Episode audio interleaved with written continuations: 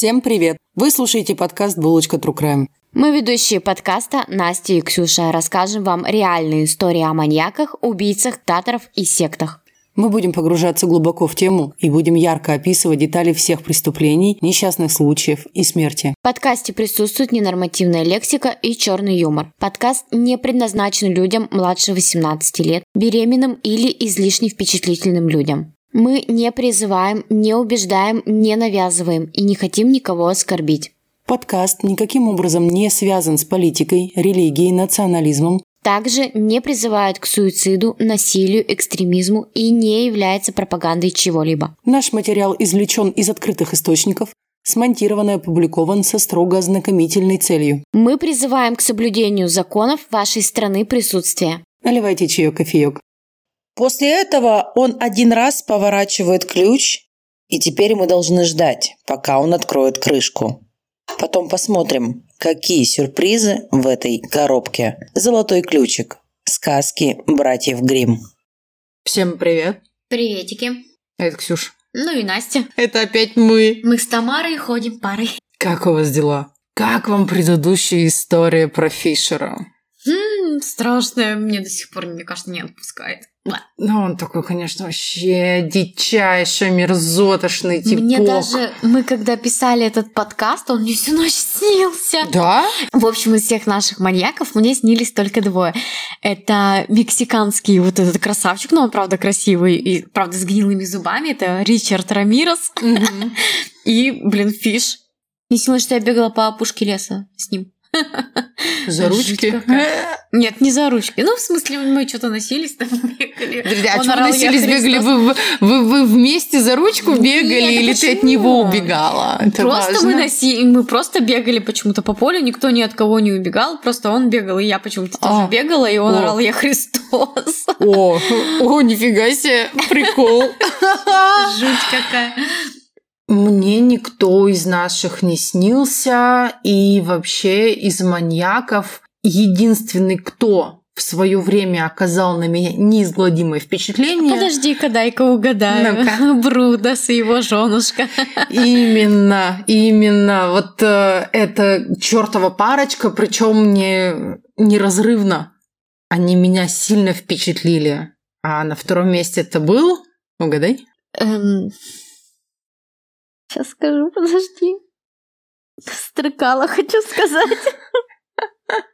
Сливко. Да, все так. А второй это Сливко. Вот почему-то эти двое как-то они очень... Ну, они очень сильно срезонировали, конечно, у меня. Они такие оба... Они оба разные, они же ничем не похожи, у них совершенно разные модус операнди. Они совершенно разные Ну, совершенно, преступления да. совершали. Хотя не... О, нет, есть похожее. Съемка на камеру, фотографии, туфли, обувь. Да. Меня, видимо, э, очень сильно впечатлила вот эта их фиксация на обуви, вот этот фетиш их. Видимо, вот это все-таки. Тот Да. девушек убивал, тот мальчиков. Но они оба, конечно, меня сильно впечатлили. Я долго думала. Они мне никто не снились. И я просто сидела и смотрела в стену. Так... Так, с таким звуком в голове. А 16 число на дворе, это значит, что мы уже вовсю работаем. Мы надеемся, что вы набрали сил на этот год и с новыми силами, с хорошим настроением вошли в этот прекрасный рабочий мир. Ксюша строит сейчас, корчит рожи, потому что она не хочет работать, и это очень тяжело выходить. Она... Так, все, прекрати. Хорошо, я прекратила. Не, я на самом деле очень сильно люблю свою работу, без приколов. Это то, к чему я долго шла, и меня, к счастью, взяли, и, и вот я делаю то, что мне нравится, наконец-то. Это вообще по кайфу. Да. А что по нашей истории? У нас прям трилогия. Во-первых, у нас первая трилогия.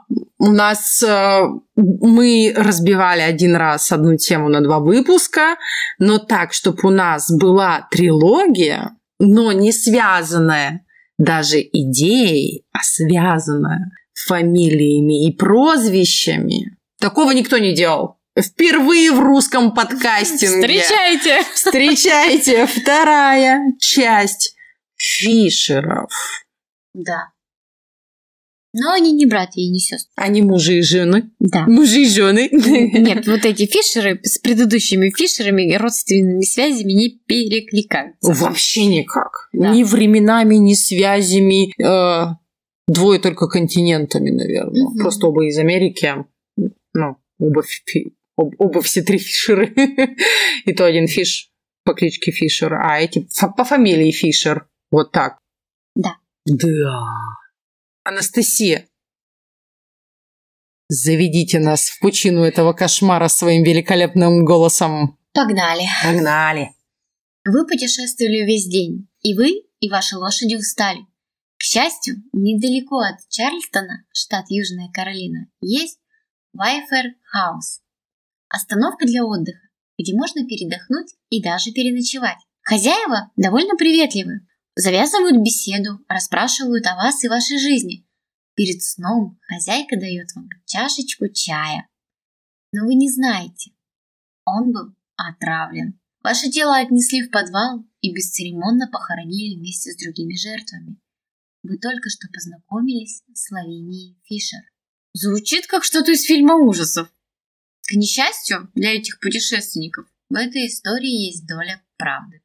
Лавиния Фишер родилась э, в 1793 году и вышла замуж за человека по имени Джон Фишер. Вместе они жили недалеко от Чарльстона, Южная Каролина, и владели отелем под названием Six Mile Viper. Этот отель находился всего а, в шести милях от Чарльстона и был прекрасным местом для утомленных путешественников, чтобы передохнуть перед тем, как а, снова отправиться в город. Это также было удобным убежищем для местных банд и разбойников с большой дороги, ни одному из которых фишеры не отказывали. Как крупный портовый город, Чарльстон был полон торговцев и бизнесменов. В Вайферхаус нередко можно было поиграть в покер, где местные банды обманывали ничего не подозревающих посетителей на деньги. Даже жители Чарльстона останавливались, чтобы купить пару игр. Те, кто не играл в азартные игры, часто проводили вечера, болтая с Лавинией и ее мужем. Лавиния была красивой и соблазнительной женщиной. Она заманивала мужчин, особенно богатых, в свою гостиную на чашечку чая и беседу. Если Лавиния решит, что они достаточно богаты, она принесет им еще одну чашку чая, но на этот раз отравленного алиандром. Это смертельное растение, а, от которого гость чувствует себя плохо. Появляется сильная тошнота, нарушение дыхания, усиливается сердцебиение. Могут возникнуть слуховые и зрительные галлюцинации и временная потеря слуха. Гостя немедленно укладывали в кровать отдохнуть, но как только он принимал спасительное горизонтальное положение на кровати, то она переворачивалась, и человек летел в подвал. И если он не умирал от удара об каменный пол, вот этой темницы или от действия яда, то позже их убивал Джон Фишер. Это муж Лавинии Фишер. Вскоре беззаботная жизнь обитателей городка была оборвана объявлением о пропаже нескольких постояльцев отеля, принадлежащего Фишерам. За несколько месяцев а, в тех местах пропало более 10 человек, что обеспокоило общество. Несмотря на отчаянные попытки найти пропавших и разобраться в деле, полиции так и не удалось а, продвинуться ни на шаг вперед. Свидетелей было не найти, как и явных улик а владельцы отеля уверяли, что ничего не знают.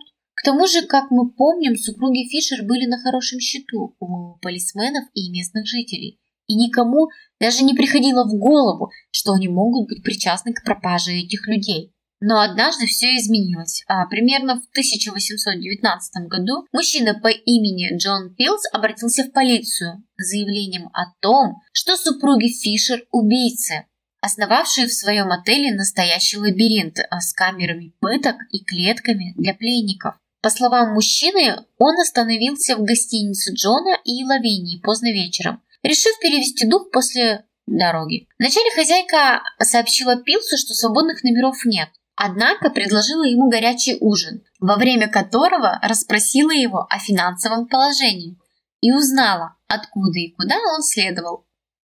Тот вечер Джон был в отличном настроении, и ему удалось заключить несколько крупных сделок, которые принесли ему большие деньги. И он решил поделиться радостью с гостеприимной Лавинией.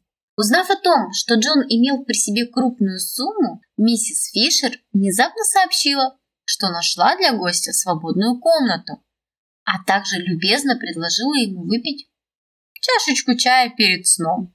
Джон, который был страшно тронут заботой Лавинии, взял напиток и отправился к себе. Однако не любил пить чай и вылил его в раковину, не желая обижать радушную хозяйку. И именно это спасло ему жизнь.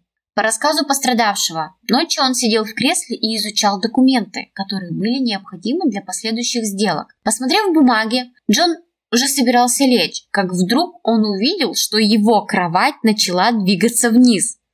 Благодаря хитрому механизму спальное место медленно опускалось под пол. Ошарашенный путник быстро схватил свои вещи и выпрыгнул в окно, после чего ему удалось добраться до ближайшего полицейского участка, где он рассказал о происшедшем. Слушай, ведь реально есть такая древняя-древняя сказка. Там, э, правда, к колдуне приходили маленькие детки. Но сказка очень старая. Приходили маленькие детки в лесу, которые гуляли. Там выходили типа по хворост. И она их приводила к себе домой, домой что-то по типу Ганзель и Гретель. Но не оно. И они типа у нее ели, развлекались, потом уставали, ложились на кровать, и она переворачивала. И дети попадали в темницу, потом она их ела. А еще есть такая сказка, даже русская народная. Так Баба Яга делала, кстати. А она в печку их потом кидала. Детей, да, а богатырей как раз вот она их э, под пол, Угу. переворачивающейся кроватью. Вот. Да, у нас такая реально мистическая история. Ну, Местный шериф отреагировал немедленно. На следующий день прибыла полиция и арестовала Джона и Лавинию Фишер, а также Уильяма Хейварда, а это был совладелец отеля. Они обыскали отель и перерыли территорию, хотя их результаты варьировались от отчета к отчету. Все они согласились с тем, что были найдены предметы, которые можно было отследить до десятков путешественников, которые пропали без следа на просторах молодой страны. А в некоторых сообщениях утверждалось, что в подвале даже находились сотни останков, в то время как э, в других утверждалось, что тела так и не были найдены. Ну и, естественно, Фишеры не признают себя виновными. Но им приказано было оставаться в тюрьме до суда. В конечном итоге их признали виновными в нескольких э, грабежах и приговорили к повешиванию. Они обжаловали свой приговор и пока ждали, начали планировать свой побег. вот это прям любимая часть моей этой истории. Это просто гениально. Это просто гениально, я считаю, просто. Ну, раз это так гениально, давай, раз тебе так это нравится, давай расскажи. Хорошо. Значит, смотрите. Вы же помните, что Лавиния это была очень обаятельная женщина. Это очень да, она очень обаятельная соблазнительная и красивая. Да, и она, знаете ли, Я так- обаяла. Я так говорю, как будто восхищаюсь ей. Она очень, она очень красивая. Она очень красивая. Зато я очень красивый. Она соблазнила нескольких заключенных. Естественно, они вступили в сговор. Они, значит, собрали всевозможные тряпки, кусочки. Ну, за ними же следили, понятно, они в тюрьме сидят. И они сделали веревку вот из этих вот кусочков тюремного белья. Джон Фишер и еще один заключенный проделали дыру под окном три- примерно там 13 сентября 1819 года и начали спускаться по тюремной стене на этой импровизированной веревке из кусочков постельного белья вот этого тюремного. Типа каната они сделали. Да, ну, это почему-то мне представляется Скруч Макдак сериал из детства, мультсериал. Они там вечно на каких-то вот этих вот, знаете, типа носовые платки между собой связывали, и Мгм. такая вот веревочка. Я себе представляла это так. Почему-то мне эта история представляется исключительно какой-то мультик и сказка. Там люди умирают, а у меня мультик и сказка. Да, видимо, Новый год хорошо отгулял. Первые два преступника выбрались.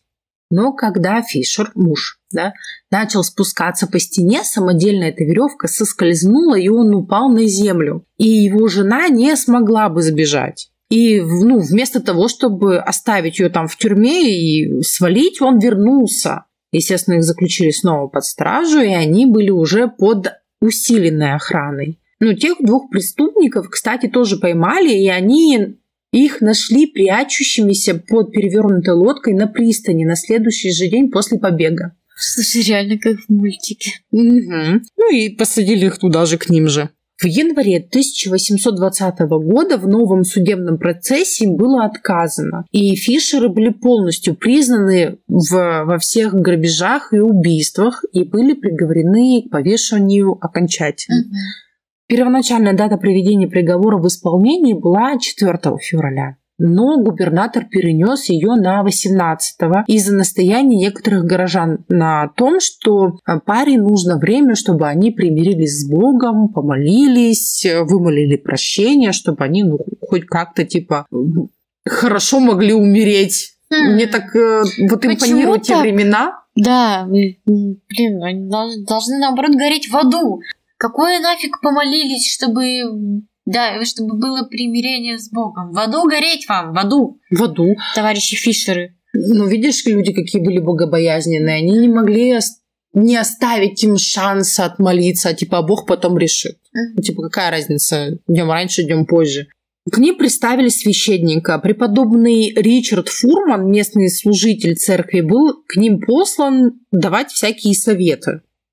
Ну, типа, что они должны делать, какие молитвы читать, может, обряды какие-то. А Джон впал в истерику. Он, короче, стал истеричкой, он умолял спасти ему жизнь, он там плакал, как девчонка.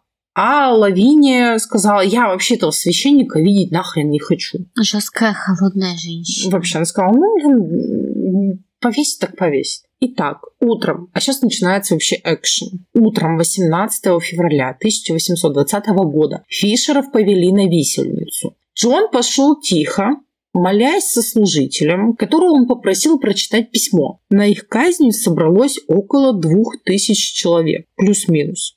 Кто-то пишет даже, что типа больше двух тысяч. Ну, ну все равно, даже знаешь, их, если их было там 1800, это очень много человек. Толпа, вот эта, которая собралась к казни. О, еще, кстати, извините, уфтопчик. Это какое развлечение у людей? Это, знаешь, я типа звоню, Настя, Виселица. да, у нас висельницы в субботу пошли, а потом на ярмарку У меня и есть при- пососем петушка. У меня есть пригласительные на первый ряд. Ой, вообще, блин. А правда ведь люди тогда так развлекались? Очень много людей, даже когда смотришь там а, фильмы, которые, да, снимали на основании там тех времен, и да даже вот взять мой офигеть какой любимый фильм, это черная комедия «Руки, ноги за любовь», Мгм. где казнили бабку, которую признали якобы ведьмой, и там была такая толпа людей, и много было вот этих зевак, которые просто пришли посмотреть. Поглазень. Кстати, вообще просто офигенный фильм. Посмотрите, прям рекомендую. Вот. Мрачно-ржачно, все как мы любим. Мрачно-ржачно. Мрачно-ржачно. Слушай, это девиз мой по жизни. Никогда это так не... при- ну, Это очень классно звучит. Мрачно-ржачно. Да, в общем, фильм прям очень легкий, такой ненавязчивый, немножечко с, с историей, но прям, ну, вообще здоровский. Вот прям рекомендую. Он ведь, правда, на, на реальных событиях так делали. Ну да. Да, да, да, да. И это вся толпа, возвращаясь да, к нашей истории, вся эта толпа, которая глазела на будущую, собственно, казнь, они послушали письмо, а, в котором он настаивал на своей невиновности, и он просил пощады, но ничего не прокатило. Вычеркиваем. Письмо вычеркиваем. Идем на казнь, письмо не пишем, не прокатывает. Он молил и молил, но его все равно повесили. То есть, да, он шел на свою казнь, плакал, молил о пощаде у толпы и так далее. А вот Лавиния была полной противоположностью. Она попросила надеть свое свадебное платье, чтобы отправиться на висельницу.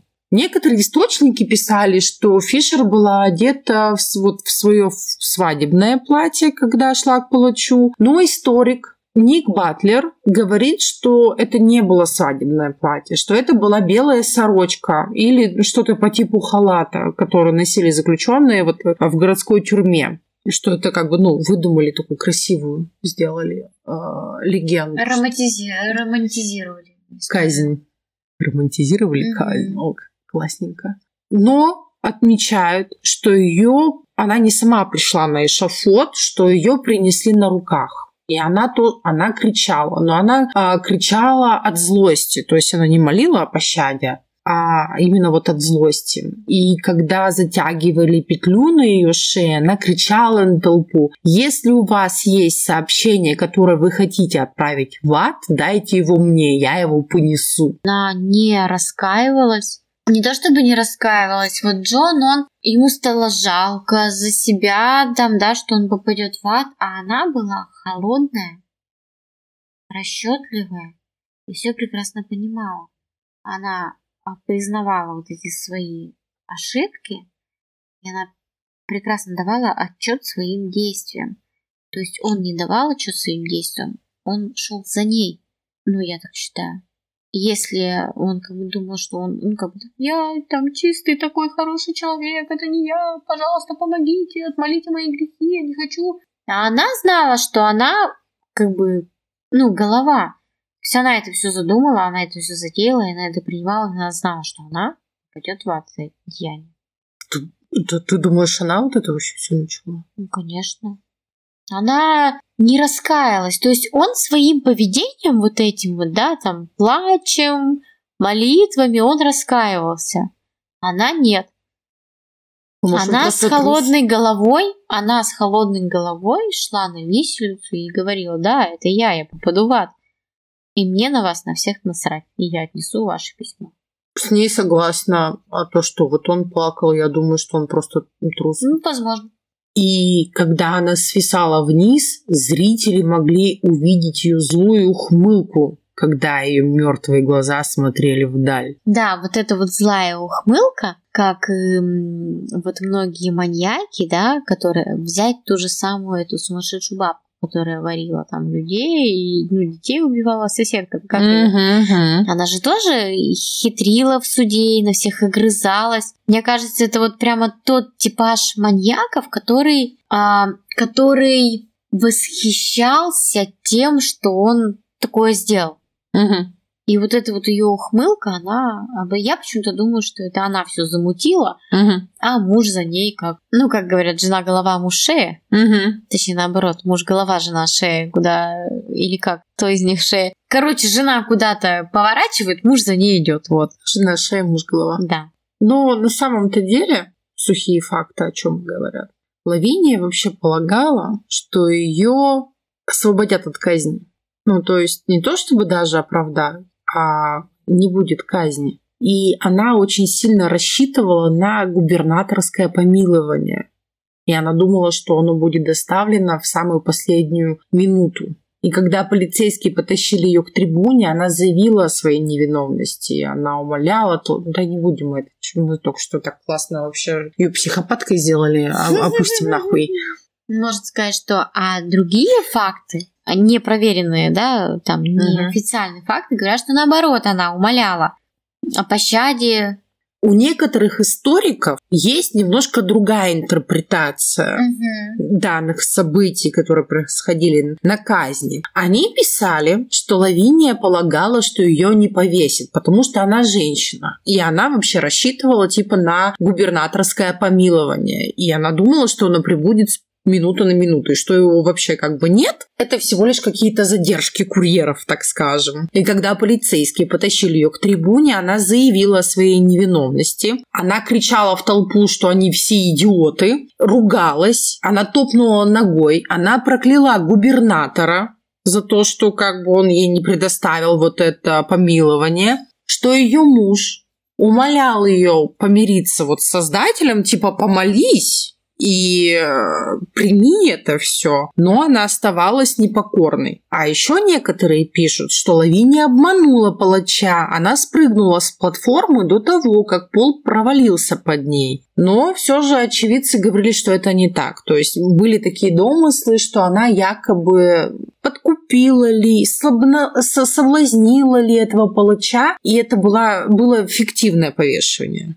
Но как писали тогда очевидцы, газетчики и прочее, история-то громкая была на, на, на всю молодую США. Там только вот эту независимость приняли, вообще только-только США стало вообще как США. Только там какие-то войны у них закончились. И те же историки вот пишут вот про этот случай, что когда Лавиния якобы обманула палача, вот этот прыжок с платформы связан с тем, что Лавиния заметила, как шериф изучает письменный документ, и она решила, что это помилование, которое она получит. И она так заволновалась, что она собиралась спрыгнуть с платформы спрыгнуть с платформы, чтобы получить вот эту свою ожидаемую свободу. Но шериф быстро заверил ее, что помилования не будет, и она будет казнена. И что она вот в свои последние минуты успокоилась и примирилась. Вот ты, ты в это веришь? Нет, я почему-то больше верю первой теории. Мне тоже. Где она угу. не принимала, с ухмылкой была. Я почему-то... У меня вот у нее вот прям вот такой психологический портрет что она, ну, вот, убийца, женщина-психопат. Ну, которая Холодная... шла, травила людей, да, за день, чтобы денег с них взять всех, что у них были с собой, да. Холодная, угу. расчетливая и не... Несгибаемая? Нет, холодная, расчетливая и такая безэмоциональная. Угу. Я ее такой вижу. Я, если честно, тоже ее такой вижу. И как раз вот когда писали, что она умерла без единого стона, что просто взошла на эшафот, смирила всех холодным взглядом, ее повесили, а она там бровью не повела. Я вот больше тоже верю в это. А вот то, что ее муженек рыдал как сучка, я верю в это. Тела Джона и Лавинии Фишер были захоронены на кладбище в Поттерсфилд, которое находится рядом с тюрьмой в Старом Чарльстоне. Многие утверждают, что Лавиния до сих пор преследует эту тюрьму. То легенды подъехали. Да, легенды подъехали.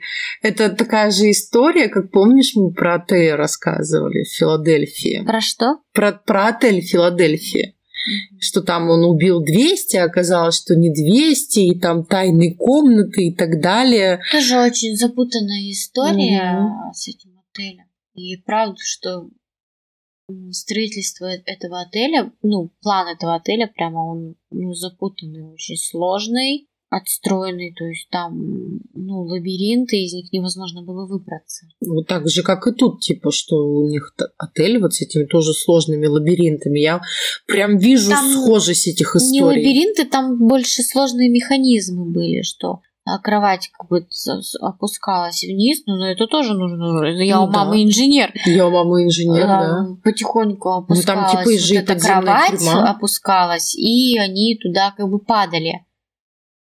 Вот. Ну, это, блин, это сложный технический такой момент. Хотелось бы сказать талантливые люди, но я такого не скажу. Ну, подожди, разрабатывали-то инженеры явно талантливые для тех времен. Но мы же не знаем, знали ли они, для чего они эти делают, эту кровать. Да, я просто к тому, что тот отель, где угу. во Флориде, да. он сам проектировал. Он сам проектировал а, построение этого отеля.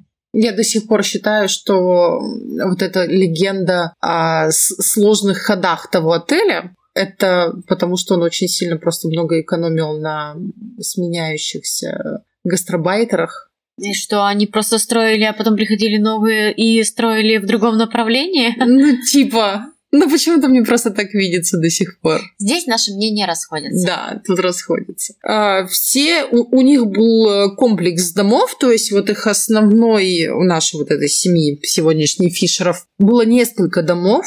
Основной э, дом сожгли сразу, как только местные жители узнали, что семья занимается вот таким видом разбоев, его сожгли. Также у них было во владении еще несколько домов первый дом, вот этот шестимильный дом, так скажем, его сожгли, а потом, который находился от пяти миль до города, который назывался пятимильный дом, его тоже сожгли. Но вот четырехмильный дом, который за четыре мили до города Чарльстон находился, его не сожгли. Он простоял до 1969 года, а он был заброшен, и был этот дом очень ветхим. Его снесли, а на его месте построили заправочную станцию, которая, кстати, до сих пор, как говорят, действует. Фишер считают самой первой женщиной серийной убийцей в Соединенных Штатах. Это, кстати, очень перекликается с нашей историей, когда мы рассказывали про Мосгаза, которого также считают самым первым серийным убийцем. В СССР, да.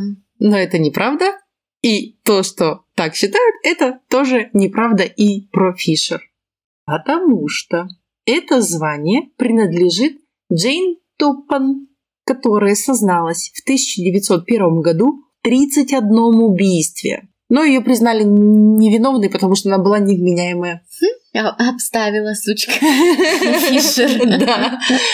Так что мы снова вот вам такой интересный тоже исторический фактик принесли. Если будете считать, что Лавиния Фишер первая серийная убийца США, это неверно. Когда была образована США, первой была Джейн Топпан. Да, если вас будут просить доказательства, скидывайте ссылку на наш подкаст. Да, а мы, знаете, зуб даем за эту инфу просто. Я надеюсь, это слышно было. Интересная история. Э, ну, не страшная. Я бы не сказала, что она страшная, не кровавая. И я бы даже хотела, чтобы по ней, наверное, сняли какой-нибудь сериальчик по типу американской истории ужасов. Это да, прикольно было бы. Да. Э, американская история ужасов, пожалуйста, возьмите сюжет за основу. Да, мы знаем, что создатели сериала слушают наш подкаст, потому что все слушают наш подкаст. Поэтому давайте про отель сняли. А теперь давайте, пожалуйста, снимите про Лавинию Фишер. Да. И, и желательно, чтобы в главной роли Лавиния Фишер, вот желательно такая, вот кого ты видишь в роли Лавинии Фишер? Я вижу медиума из американской истории ужасов. А, Медиум играла. Я не помню. Ну, которая Сара Полсон. Медиума она играла в одной из сезонов. Все, да. я поняла, даже Я да, почему-то... ага. Нет, она очень приятная актриса, мне она нравится, мне нравится ее внешность, но она... Она так хладнокровно ее сыграла, прям вообще. А я бы хотела, чтобы ее сыграла Вупи Голдберг. А вот так вот. Ну, по версии Netflix, да. Netflix, я хочу, чтобы Лавиния Фишер сыграла Вупи Голдберг. А как вы думаете, кто подойдет на роль Лавинии Фишер? Да, мы пока сейчас... А мы пойдем... Подеремся. Нет, мы пойдем Netflix напишем пару писем. Да, потому что они нас слушают. А кто должен, как думаешь, сыграть ее мужа? Антонио Бандерас. М-м, неплохо. Я бы хотела, чтобы это был Мерлин Мэнсон. Я бы хотела посмотреть, как он от страха бы трясся, когда шел. Да, да. За что ты так с ним? А мне кажется, он уже такой нормально, мне кажется. Нет. Короче, у Лавини Фишер должен быть любовник, который губернатор, и его должен сыграть Тильф Швайгер. Короче, мы пошли писать сюжет. Мы сейчас просто нашей фантазии нет границы. Если мы сейчас начнем фантазировать, это продолжится еще часа на три. Но ни у вас, ни у нас нет на это времени, поэтому мы с вами прощаемся. Я очень деликатно заткнула Ксюшу.